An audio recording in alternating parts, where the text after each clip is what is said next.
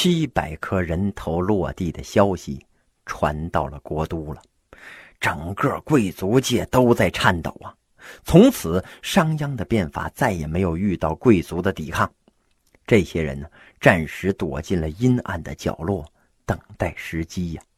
连太子嗣都吓得躲在了家里，八年不敢出门啊。新法推行了十年之后，哎，《史记》里边记载呀，秦国道不拾遗，山无盗匪，民勇于攻战，却于私斗，乡邑大治，整个国家是蒸蒸日上啊。公元前三百四十年，秦国以商鞅为主帅，发动了对魏国的战争。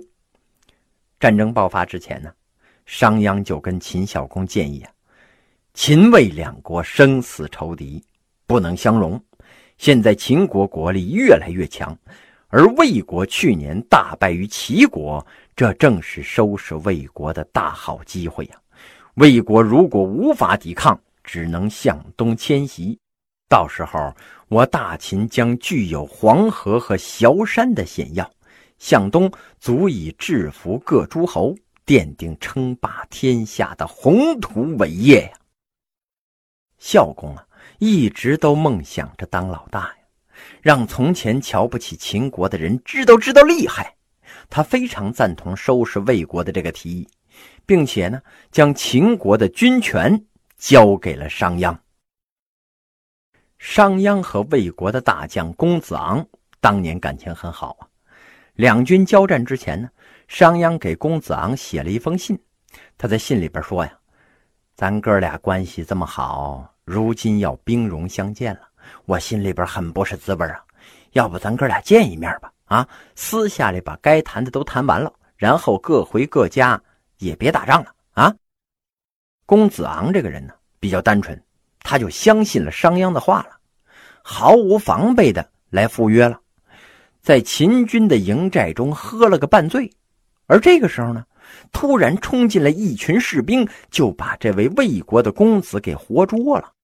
这魏军呢，突然一下失去了统帅，毫无悬念的被秦军打了个大败。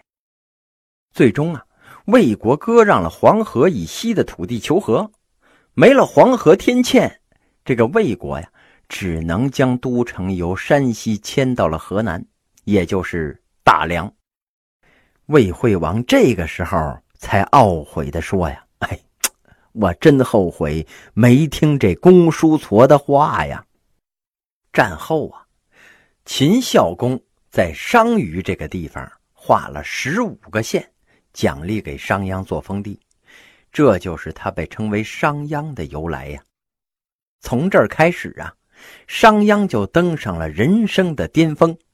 官职呢，已经到了位兼将相的大良造了，但是啊，盛极就要转衰呀，尤其是商鞅这个人，他手上沾满了鲜血呀，反对他的人都排成了长队，就等着跟他算账呢。公元前三百三十三年的冬天呢，太医下达了病危通知书了。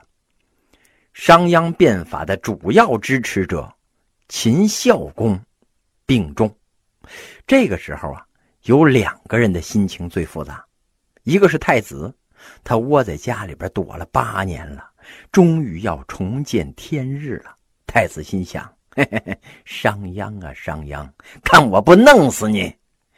另一个心情复杂的人呢，自然就是商鞅了。他心想啊，新君就要上台了。我该怎么与他相处才能冰释前嫌呢？这秦孝公病危期间呢，有一个老朋友来看商鞅来了。这商鞅随口就问呢：“我跟当年的百里奚相比，谁更高明啊？”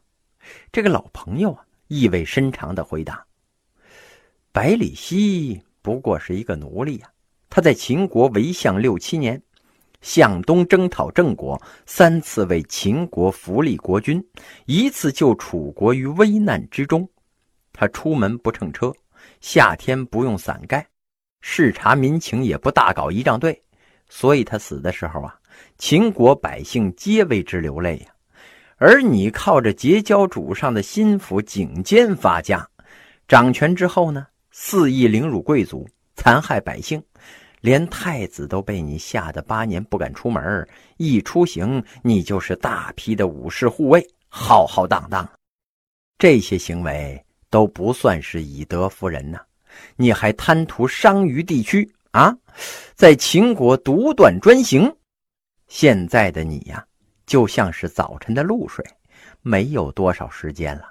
万一主公有个三长两短，你觉得自己还可以活得下来吗？这一番话呀，可谓是金玉良言呢。但是商鞅呢，却没听进去。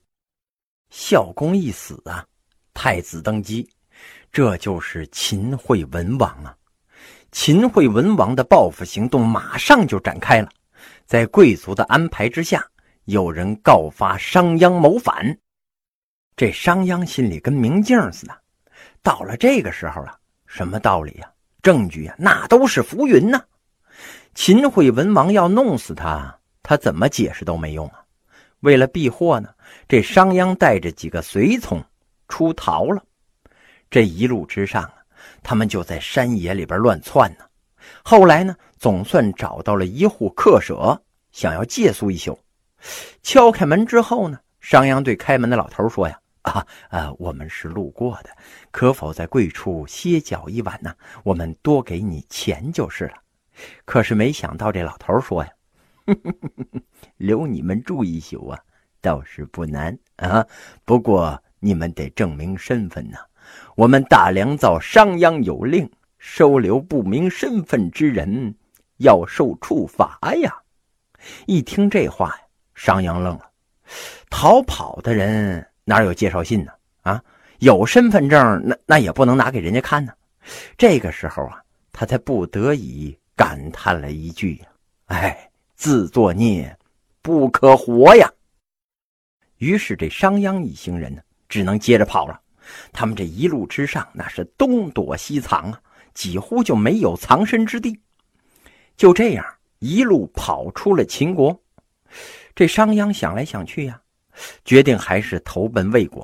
好歹呀，他曾经也是相国府里的中庶子啊。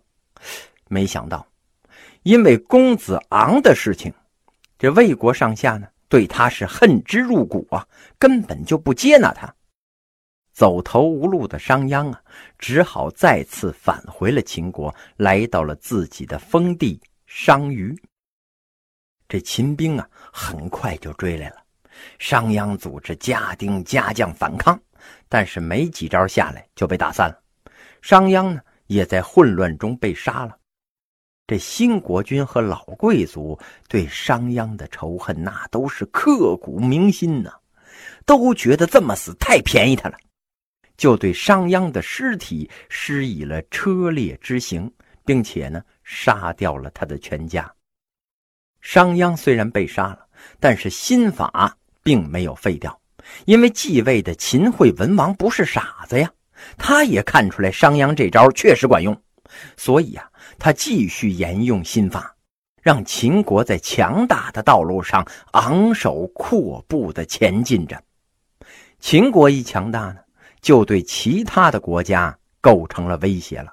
那么这些国家要怎么对付秦国呢？哎，咱们下回接着说。